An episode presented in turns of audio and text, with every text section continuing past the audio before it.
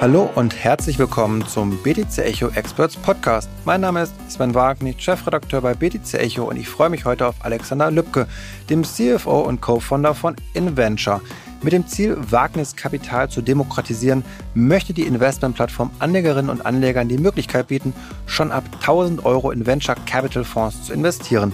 Auf Tokenbasis können Kleinanleger so an Startups partizipieren, die sonst nur professionellen und institutionellen Investoren vorbehalten sind. In diesem Podcast möchte ich mit Alexander daher über den Investmentfokus ihrer angebotenen Fonds, den Vorteilen einer Tokenisierung sowie über die grundlegende Frage sprechen, was man bei Investments in VC-Beteiligung beachten sollte. Und dazu erst einmal herzlich willkommen, Alexander. Hallo Sven, vielen Dank, dass ich heute da sein darf. Ja, gerne. Und zum Anfang muss man erstmal klarstellen, ihr selbst seid ja kein VC-Fonds, sondern eben eine Art Mittelsmann und bietet den Zugang euren Kleinanlegern zu den VC-Fonds. Und da würde ich jetzt gerne mal verstehen, wie funktioniert das eigentlich? Also dieses Zusammenspiel zwischen einzelnen Akteuren und euch, was macht ihr da? Genau. Ähm, also zunächst kann man bei uns nicht direkt in diese Venture Capital Fonds investieren, sondern es handelt sich dabei eben um mittelbare Investitionen. Das kann man sich wie ein Fund of Fund vorstellen. Das heißt, wir gründen immer im Vorfeld eine Zweckgesellschaft und die äh, fungiert dann sozusagen als Emittentin. Das heißt, gibt dann die Wertpapiere aus und die können Anleger auf unserer Investmentplattform eben erwerben in Form von Tokens. Ähm, genau, und diese Venture Capital Fonds, die investieren eben in Startups. Ähm, das hattest du ja schon gesagt, eine Anlageklasse, die eben sehr lange für Privatanleger noch nicht zugänglich war. Das wollen wir jetzt eben ändern. Und ein Venture Capital Fonds, ähm, da muss man eben dazu wissen, das ist eine sehr, eine sehr langfristige Anlageklasse. Das heißt, die Fonds ähm, laufen immer so acht bis äh, zwölf Jahre ungefähr, je nachdem, äh, was die für einen Investmentfokus haben und investieren sozusagen in einen Korb von Startups. Also das kann ganz unterschiedlich sein, von zehn bis dreißig Stück zum Beispiel. Ähm, bei Startups gibt es eben verschiedene, ja, man spricht davon Stages, das heißt, wie reif das Unternehmen schon ist. Ähm, Venture Capital Fonds investieren in der Regel in einer sehr frühen Phase. Das heißt, kurz nach Gründung bis, sagen wir, ja, das geht dann kann alles möglich sein, bis, bis fünf Jahre zum Beispiel, bis das dann irgendwann übergeht in so eine Art Growth Investment. Also es gibt dann auch Growth Funds, die dann etwas später phasig unterwegs sind und am letzten Endes dann sozusagen Private Equity. Und wir fokussieren uns eben auf Venture Capital Fonds. Okay, jetzt habe ich verstanden. Also ihr sozusagen macht die großen Tickets, kommt damit rein bei den VCs, was jetzt sonst eben oft erst ab 200.000 oder 300.000 möglich wäre. Und dann im Anschluss sozusagen könnt ihr das fragmentiert an die Kleinanleger ausgeben. Und da würde mich jetzt erstmal interessieren, wo ist da euer Geschäftsmodell? Also wo verdient ihr jetzt Geld daran, dass ihr euch diesen Aufwand antut, so kleine Ticketgrößen zu machen? Also natürlich in erster Linie haben wir selber Interesse daran. Also das ist auch der Grund, warum wir das damals sozusagen gestartet haben. Ähm, Geld verdienen wir sozusagen über eine Vertriebsprovision. Ähm, drei bis dreieinhalb Prozent sind das aktuell. Ähm, und wir haben eben auch äh, laufende Kosten, also so eine Art, kann man, ist, ist keine Management-Fee, aber man kann sich das so vorstellen, eben für Anlegerverwaltung. Das heißt, wir müssen Reportings erstellen, wir müssen Zahlungen machen, müssen den äh, Geschäftsbetrieb der Emittentin sozusagen am Laufen halten. Und das ist eben auch ja eine Kostenkomponente. Ähm, und äh, es gibt noch einen dritten Punkt, eben eine erfolgsabhängige Vergütung. Ähm, bei Venture Capital Fonds zum Beispiel ist das Kostenmodell so, dass die eine Management-Fee haben von zwei Prozent pro Jahr und on top eben ab einer bestimmten Rendite, zum Beispiel acht Prozent pro Jahr, kriegen die nochmal eine erfolgsabhängige Vergütung. Ähm, und das ist bei uns eben auch der Fall. Bei den äh, VC-Fonds sind es in der Regel 20 Prozent, bei uns kommen nochmal 10 Prozent on top. Ähm, das Ganze macht man zum, ja, als, als Interessensausgleich, das muss man vielleicht noch dazu sagen, ähm, weil würde man das nicht machen, wäre es so, dass man einfach random irgendwelche Fonds anbieten könnte und es ist einem egal, wie die laufen.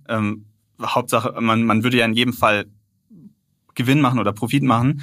Aber dadurch, dass eben ein großer Teil der, äh, der, der Erträge sozusagen über diesen Erfolg kommt, ähm, kann man so ein bisschen oder versucht man sozusagen eben die guten Fonds nur zu zeigen, weil man eben nur dann auch Umsätze ja, macht. Ja. Aber dann brauche ich ja schon echt ziemlich viel Geduld. Das ist ja jetzt nicht so, wo ich jetzt mal heute investiere und im Monat, sage ich mal, auscashen kann, sondern das glaube ich, gerade schon von Anlagehorizont-Zeiten gesprochen, von mehreren Jahren bis zu zehn Jahre ist üblich. Was wäre eher so das kürzeste, bis zu die ersten auch Auszahlungen kommen oder wie so ein Zyklus? Wie kann ich mir den vorstellen? Ja, ähm, ja also das kürzere oder die kürzeren Laufzeiten, die wir so gesehen haben, waren acht Jahre. Aber man muss immer davon ausgehen, dass die wesentlichen Erträge eher in der zweiten Hälfte erwirtschaftet werden. Also man muss sich das vorstellen, der Fonds, der sammelt zu einem Zeitpunkt ein. Das sind ähm, in der Regel ein bis zwei Jahre. Wir wollen so ungefähr, also unser Sweet Spot, sage ich mal so, wann wir die Fonds sozusagen auf die Plattform bringen wollen, ist nach, nach einem Jahr ungefähr, äh, weil die da in der Regel schon ihre ersten kleinen Investments gemacht haben. Die Anleger können sehen, was sozusagen verbirgt sich wirklich hinter dem Fonds. Natürlich haben wir auch äh, Produktprofile auf, den, auf unserer Investmentplattform, wo wir die Anlagestrategie beschreiben. Aber das macht das so ein bisschen greifbarer. Ähm, genau, und es braucht halt eben auch Zeit, ähm, diese Startups zu entwickeln. Das heißt, wenn ich mir jetzt vorstelle, ich investiere als VC-Fonds ähm, direkt im ersten Jahr eben in so ein Startup, ähm, dann, dann braucht das eben ein bisschen, bis das reift und wächst und das ist eben kein Geschäft, was von heute auf morgen passiert. Und man muss auch dazu sagen, dass Venture Capital allgemein eine sehr aktive Anlageklasse ist. Das heißt, die Fondsmanager, die eben die Investments tätigen, unterstützen die Startups auch sehr stark. Also sei es mit Netzwerk, mit Know-how in unterschiedlichen Bereichen, je nachdem, wo sozusagen auch die Stärken des Fonds sind. Ähm, und das ist einfach was es zu einer sehr unserer Meinung nach spannenden Anlageklasse macht, weil es eben sehr aktiv ist, was auf der anderen Seite sehr hohe Renditen abwerfen kann.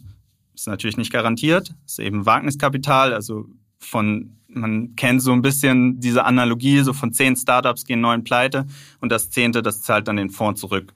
Und wie ist das jetzt, aber es heißt, nur das nochmal nachzufragen, ich muss warten, bis die Erträge ausgezahlt werden. Ich kann meine Anteile bei euch nicht vorher auscashen oder handeln, sondern ich muss wirklich da sitzen und Tee trägen, bis es passiert. Ja, also man spricht von einer empfohlenen Haltedauer, also eben weil diese Erträge sehr spät kommen, sollte man die Token eben auch bis zum Ende der Laufzeit halten. Aktuell ist es noch nicht so, dass man die wieder veräußern kann. Also wenn man im Investment drin ist, dann kommt man da eben zehn Jahre nicht mehr raus. Man sollte das eben also auch nur mit Geld machen, was man wirklich über hat und was man eben auch bereit ist zu verlieren. Weil man kann eben diese Renditen nicht zuverlässig prognostizieren. Es kann auch sein, dass ein Fonds eben nicht das komplette eingezahlte Kapital zurückzahlt. Ähm, wir sind aber gerade im Aufbau eines Handelsplatzes. Ähm, das heißt, also wir planen ab nächstem Jahr einen Handelsplatz zur Verfügung zu stellen. Das kann man sich so ein bisschen wie so ein Bulletin Board vorstellen, also wie bei eBay. Äh, die Leute, die eben im Besitz der Token sind, wenn die die veräußern wollen, dann können sie die eben da zum Verkauf wieder anbieten. Und wenn sich ein Käufer findet, dann ähm, kann er die eben sozusagen aufkaufen. Ist aber eben keine Garantie. Und man muss auch dazu sagen, mit ja, mit unserer Reife, sage ich mal so, also je länger wir existieren, desto zuverlässiger wird dieser Handelsplatz auch funktionieren.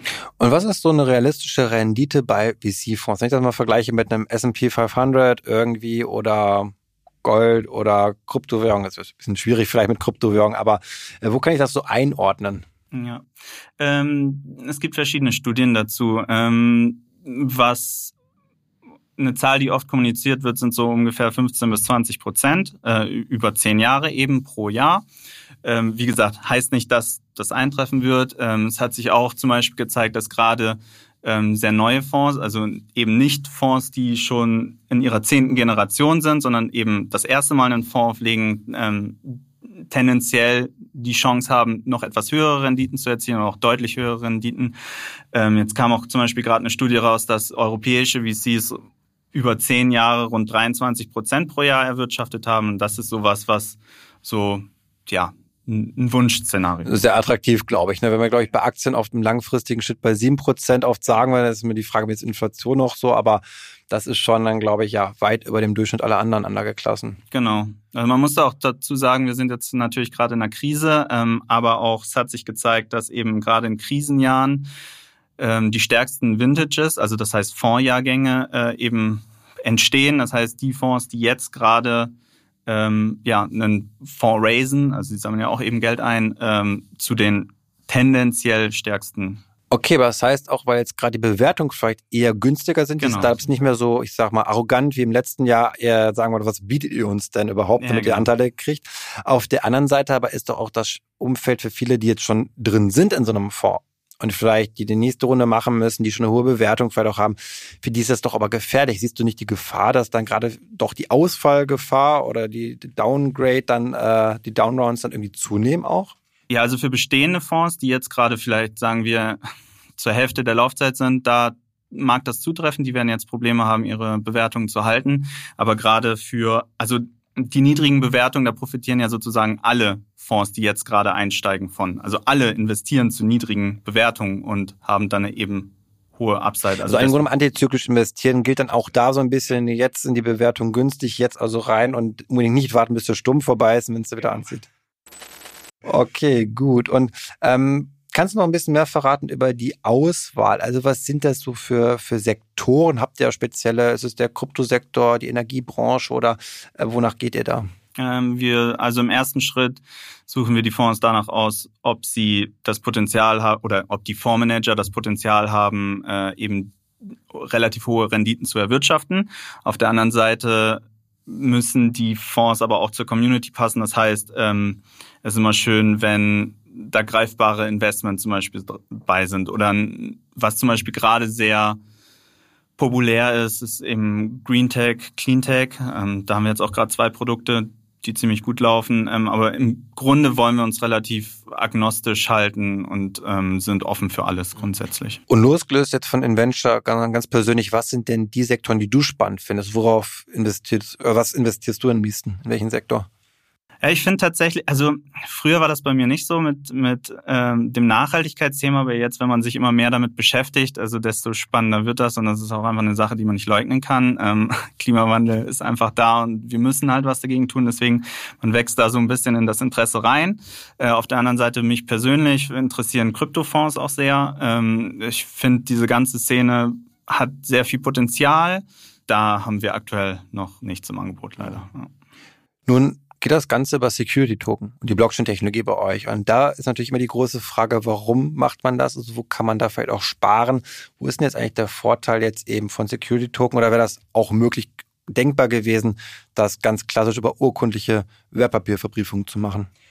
Ja, also man, man hätte es auch über Zertifikate zum Beispiel machen können. Ähm, es ist aber gerade bei verhältnismäßig kleinen in, äh, Emissionen, also wer, wer macht halt, oder wie groß sind halt Zertifikatemissionen? Das sind ja mehrere zehn, hundert Millionen teilweise. Äh, und bei diesen relativ kleinen Emissionen, die wir noch haben, ist das einfach absolut gesehen zu teuer. Ähm, da bietet die Blockchain-Technologie einfach einen riesen Kostenvorteil, muss man einfach so sagen. Ähm, genau, und man hat eben weniger Risiko auch in den Emissionen. Ne? Wenn, wenn du so eine Zertifikatsemission machst, dann hast du ein Kontingent und das musst du erreichen. Und wenn du es nicht erreichst, dann hast du ein Problem. Und solche Vorgaben werden dir bei der Blockchain eben nicht gemacht und man hat eben viel mehr Freiheit und größeren Spielraum. Das sind so die beiden Hauptkriterien, warum wir uns für die Blockchain entschieden haben. Aber ist es nicht so, dass dann von regulatorischer Seite die Kosten nicht viel niedriger sind, weil es ist ja auch schon anspruchsvoll, jetzt auch mit der BaFin zum Beispiel das einzureichen, weil es eben noch neu ist, als wenn ich jetzt auf bestehende äh, standardisierte Wertpapiere, sage ich jetzt mal, mal gehen kann. Oder das ist doch, da, da spare ich zumindest nicht. Ich heißt, ich spare an anderer Seite eher dann. Genau, also der aktuelle, also der, der traditionelle Markt, sage ich mal so, mit Zertifikaten ist überreguliert ist das falsche Wort, aber also sehr etabliert und sehr reguliert. Du hast für alles eben ganz klare Vorgaben und Vorschriften. Und das ist vielleicht auch das, was es so ein bisschen teuer macht.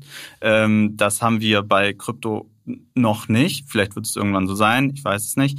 Ähm, auf jeden Fall ist die Erstellung von den, von den Dokumenten ist weitaus günstiger. Also das muss man ganz klar sagen. Und Aber günstiger wären zum Beispiel jetzt ja nicht die, die äh, Gaskosten, die Transaktionskosten. Wenn ich jetzt auf der Ethereum-Blockchain bin, dann habe ich sag mal 1000 Euro Investment und zahlen 80 Euro Transaktionsgebühren, macht das ja überhaupt keinen Sinn. Das ist ja Wucher im Vergleich zur traditionellen Finanzwirtschaft. Ja, das ist richtig. Deswegen nutzen wir auch nicht Ethereum. Ähm, wir nutzen Polygon als Second-Layer-Lösung hat den Vorteil, man kann eben die Sicherheit vom Ethereum-Netzwerk nutzen und kann gleichzeitig kostengünstige Transaktionen eben durchführen. Das ist natürlich ein wesentlicher Vorteil. Ja, okay. Und wie macht ihr das mit der Verwahrung? Kann ich das auf meinem Ledger dann ziehen, den Security-Token, oder ist das sozusagen bei euch der Token oder einer Drittverwahrung von einem Anbieter? Ja, wäre es jetzt ein ICO gewesen, dann hätte es vielleicht funktioniert mit, dem, mit der Verwahrung auf dem eigenen Ledger. Dadurch, dass wir ein Security-Token sind, sind wir eben doch ein Stück weit reguliert. Das heißt, wir brauchen zum Beispiel eben auch eine, eine Lizenz zur Vermittlung dieser Wertpapiere. Ähm, und das führt eben dazu, dass wir bei jedem Investment, die ein Anleger tätigt bei uns, äh, eben diesen auch legitimieren müssen. Das kennt jeder vom Depot erstellen bei Trade Republic oder sowas. Äh, da muss man sich eben legitimieren, Deutsche Post und so weiter. Ähm, genau, und das führt eben dazu, dass man die eben nicht auf dem oder noch nicht auf dem eigenen Ledger ähm, äh, halten kann, sondern wir arbeiten mit einem Custodian zusammen, Tengeni, sind mittlerweile auch relativ groß, etabliert ja, ja. und äh, haben auch, glaube ich, schon die vorläufige Lizenz für. Jetzt würde mich abschließend interessieren, ähm, ihr seid ja Emittent dieser tokenisierten Wertpapiere und wir reden über Schuldverschreibung, nicht über Eigenkapital, nicht über Aktien. Das heißt, es gibt immer das Risiko, wenn ihr pleite geht, habe ich dann auch ein Problem als Anleger oder wie löst ihr das Problem, dass ich ja nicht dann vor dem Nichts stehe, wenn in zehn Jahren ihr nicht mehr seid vielleicht? Genau, also wir sind mit Inventure ähm, glücklicherweise nicht Emittent, sondern nur Vermittler. Und wir als Inventure ähm, gründen natürlich immer diese Zweckgesellschaften, die dann eben in die jeweiligen Fonds investieren. Es ist auch nicht so, dass wir eine Zweckgesellschaft gründen, die in alle Fonds investieren, sondern eben jedes Mal, wenn ein Fonds angeboten wird, dann wird eine neue Zweckgesellschaft gegründet. Und wenn sozusagen ein Venture als Vermittler pleite gehen sollte, ähm, dann können die Investments trotzdem weitergeführt werden. In den SPVs sind eigene äh, Geschäftsführer, die dann eben die Investments weiterführen können und die Vehikel weiterführen können. Also da braucht man sich keine Sorgen machen. Okay, gut zu wissen. Und abschließend ähm, kannst du uns einen kleinen Ausblick geben, wie soll es bei euch weitergehen? Äh, erwarten wir mehrere neue Fonds, auch die dann gelistet werden? Gibt es da neue ja, Features vielleicht auch? Genau. Ja, also aktuell haben wir ja vier Produkte. Ähm, wir planen für dieses Jahr noch zwei weitere. Ähm, fürs übernächste Jahr haben wir auch schon erste Leads, ähm, aber da kann ich noch nichts Konkretes zu sagen. Wir planen auch so ein bisschen oder haben überlegt, in Richtung elektronisches Wertpapier zu gehen, einfach um noch ein bisschen den Anlegerschutz zu erhöhen. Einfach das, das Rechtskonstrukt ist einfach ausgereifter. Ähm, wir hatten auch schon erste Überlegungen dahingehend, aber haben uns entschieden. Also Krypto-Wertpapiere nach dem elektronischen Wertpapiergesetz, die es ja letztem Jahr auch gibt, als Alternative zu den Security-Token, so generis muss man, glaube ich, sagen, die nochmal genau. ja, einen Standard oder einen besser geklärten Standard irgendwie da. Ich kann es auch nicht definieren. Das wäre auch die juristische Kompetenz dazu, auch das ist immer schwierig ja. zu erklären. Auf jeden Fall sollen sie mehr Sicherheit anbieten bei der Übertragbarkeit perspektivisch, glaube ich, Richtig. auch. Und ja, ein spannender Standard, der sich ja vielleicht durchsetzen wird, vielleicht auch nicht. Werden wir, glaube ich, sehen dann. Ja, hoffentlich. Bei euch auch. Und gut, dann sind wir auch am Ende angelangt. Vielen Dank für deine ja, Einblicke in die VC-Welt, Alexander, und euch dann weiterhin viel Erfolg mit Adventure. Und Vielen Dank. Ja, wenn ihr da draußen ja, Feedback zu unserem Podcast habt, dann schreibt uns gerne an podcast.btc-echo.de. Und damit ja, wünsche ich euch alles Gute und sage bis zum nächsten Mal.